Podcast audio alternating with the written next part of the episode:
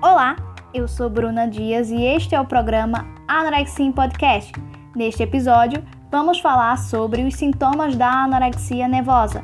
Antes de iniciarmos nosso programa, convido os ouvintes a conhecer os demais programas desta série, produzidos no âmbito do IFPB Campus Esperança, como requisito básico para a conclusão de TCC.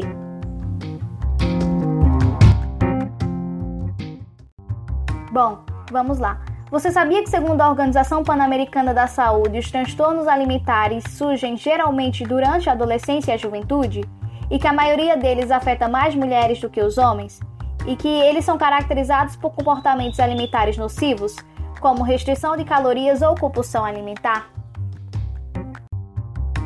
A anorexia nervosa resulta em sintomas físicos, psicológicos e comportamentais, tendo-se assim uma necessidade de realização de teste para poder se dar um diagnóstico de acordo com o Manual Estatístico de Transtornos Mentais, criado pela Associação de Psiquiatria Americana.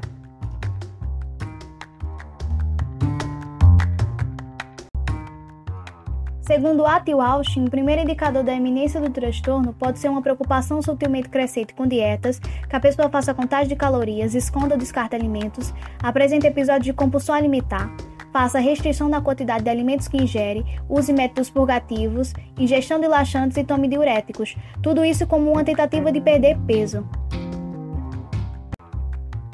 E aí, você já conhecia pelo menos um desses sintomas? Bom, finalizamos aqui com a Anorexia Podcast. Até o próximo episódio, onde veremos a influência da mídia na construção da autoimagem.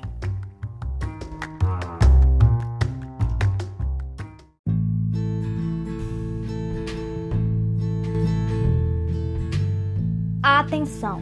Essa série não substitui um profissional voltado para a área da saúde, como psicólogos e psiquiatras. Para mais informações, procure o auxílio dos mesmos.